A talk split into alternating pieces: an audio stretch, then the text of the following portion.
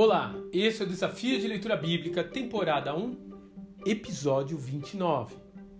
Receita para uma vida infeliz. Gênesis capítulos 29 e 30. Aquilo foi amor à primeira vista. Jacó pôs os olhos na beleza daquela jovem e disse: É essa. Só mesmo um grande amor para fazer um cara egoísta e mimado trabalhar sete anos de graça para o seu futuro sogro. Raquel faz parte das matriarcas de Israel, juntamente com Sara e Rebeca. Como elas, também enfrentou grande luta para conseguir engravidar, o que seria bastante previsível com tantos casamentos consanguíneos na família. A sua atitude, porém, não parece a de alguém que tenha alcançado contentamento em sua vida familiar. Ela era a esposa amada, mas tinha ciúmes da irmã que era fértil e conseguia engravidar. Dá-me filho, senão morrerei, protestou ela um dia para o seu marido. Então, com o seu apoio, lançou mão do recurso de usar a escrava como barriga de aluguel. Os nomes dos seus filhos já a denunciam.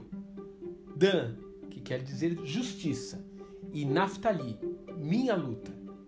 Raquel queria continuar na disputa com sua irmã. Quando viu Rubem passando com mandrágoras, que possuíam um suposto efeito terapêutico na fertilidade, ela também não quis ficar para trás e cedeu o marido em troca das mesmas. Finalmente, então, Deus lhe presenteia com um filho, mas ela quer mais e por causa disso coloca o nome de José, que quer dizer ele vai acrescentar. Como se não bastasse tudo isso, quando deixou a casa de seu pai, levou consigo os deuses domésticos, visando garantir para sua casa um status de liderança em detrimento dos seus irmãos. Será que Raquel conseguiu um dia ser realmente feliz? Em nossos dias temos muitas pessoas como Raquel.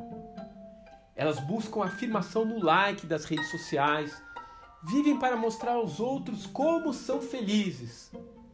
Entretanto, elas sofrem por ver o que os outros possuem. Lutam uma batalha que emana dos seus próprios corações. Você quer um conselho? Seja grato a Deus pelo que tem. Pare de comparar o seu casamento, a sua família, o seu carro com os dos outros. Afinal, como mostra a continuação da história, aquilo que desejamos demasiadamente pode tirar tudo de nós, até mesmo a nossa própria vida. Que Deus te abençoe e até amanhã.